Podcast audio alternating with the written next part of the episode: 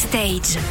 Avec nous cette semaine, un comédien et humoriste qui est sur scène pour adresser un dernier adieu à ses personnages fétiches. Bonjour Michel Boujna. Bonjour. Votre one-man show Adieu les magnifiques se joue au théâtre de la Madeleine à Paris jusqu'en avril. Alors, tout d'abord, c'est magnifique. Ça fait 40 ans que vous les côtoyez? Oui, absolument. Il y a Maxo, Julot et Guigui. Alors, Guigui, c'est le nerveux. Guigui, c'est le faux dur. En fait, il est très tendre. Mais il peut pas le dire. Donc, chaque fois qu'il parle, on a l'impression qu'il aboie. Il est, comme les deux autres, très angoissé parce qu'il a peur que lui parti au paradis, on se souviendra pas d'eux. On dira, ah, les magnifiques, c'était les sauvages, un truc comme ça.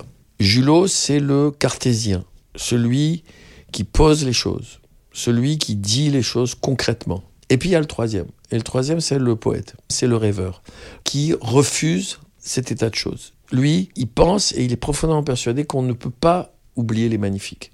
Que les petits, petits, petits enfants plus tard se souviendront toujours de la Tunisie et des magnifiques. Et pour corroborer ça, pour prouver qu'il a raison, il appelle le bon Dieu.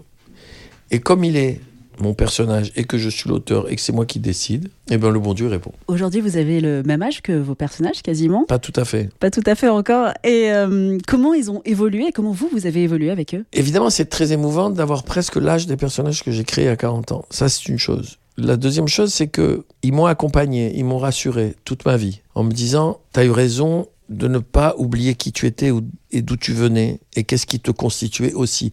En 40 ans, euh, nous avons vieilli, eux et moi, eux plus que moi parce qu'ils étaient déjà plus vieux au départ. Et heureusement que mon imaginaire les a croisés, heureusement. Eux et pas que parce qu'il y a un personnage dont on parle pas du tout quand on parle des magnifiques et je le dis sur scène d'ailleurs, c'est de Simone Boutboul elle dit si eux ils sont magnifiques, alors nous les femmes on est les splendides. Et, euh, et elle est splendide, elle est magnifique. Ben justement, je voulais vous en parler de Simone. Elle m'a beaucoup marqué dans ce spectacle.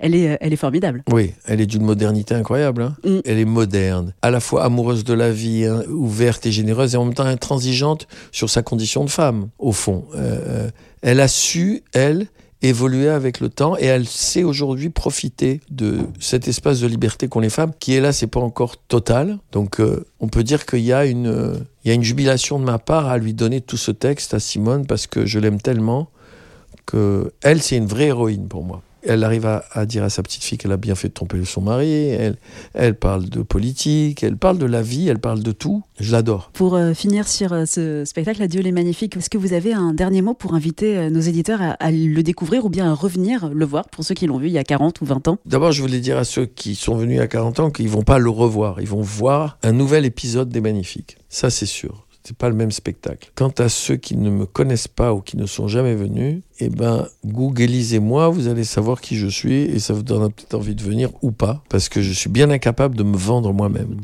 Merci beaucoup. Je vous en prie. Michel Bougenin, on vous retrouve sur scène avec ce one-man show Adieu les magnifiques, à la fois émouvant et drôle, à découvrir à Paris au Théâtre de la Madeleine jusqu'en avril.